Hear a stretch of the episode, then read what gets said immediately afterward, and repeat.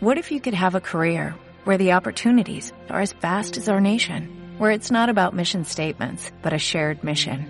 At U.S. Customs and Border Protection, we go beyond to protect more than borders, from ship to shore, air to ground, cities to local communities. CBP agents and officers are keeping people safe.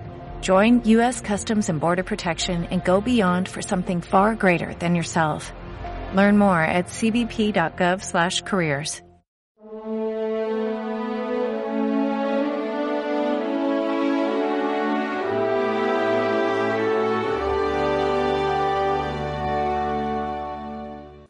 Todo el que mira a una mujer deseándola ya ha cometido adulterio.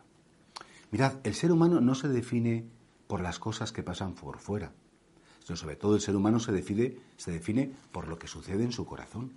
Claro, Jesús cuando habla de, de esa religión exterior dice, la religión exterior no sirve para nada porque hay mucha gente especialista en poner una fachada y quedar súper bien con todo el mundo. Ay, qué mono eres, qué simpática eres, qué bien. Y a lo mejor por dentro es un corazón ennegrecido. Y por eso Jesús dice, el problema del adulterio, por decir cualquier otra cosa, ¿no?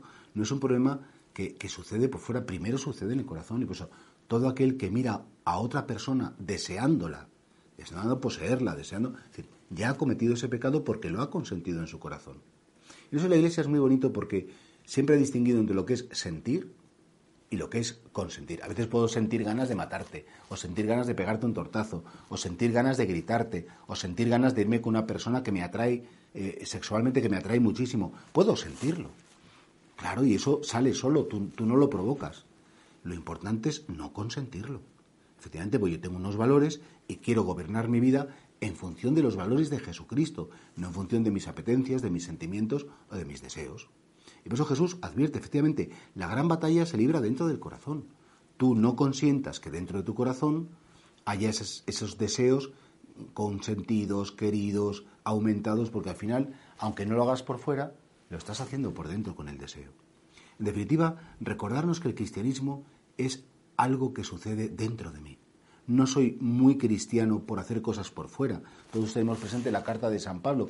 Aunque hablara las lenguas de los hombres y de los ángeles, aunque repartiera todos los limosnas, si no tengo caridad de mi corazón, todo eso no me ha servido de nada. Y por tanto, mira en tu corazón, y no nos preocupemos de hacer esta pregunta, ¿no? Señor, ¿qué cosas feas o desagradables suceden en mi corazón?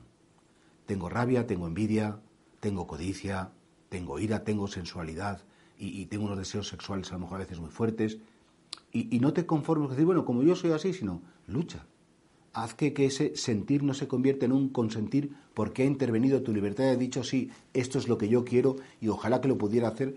¿Por qué no? Porque efectivamente, con la gracia de Dios, tú puedes ser independiente y libre de tus deseos, de tus sentimientos, incluso a veces de juicios que puedes hacer muy negativos.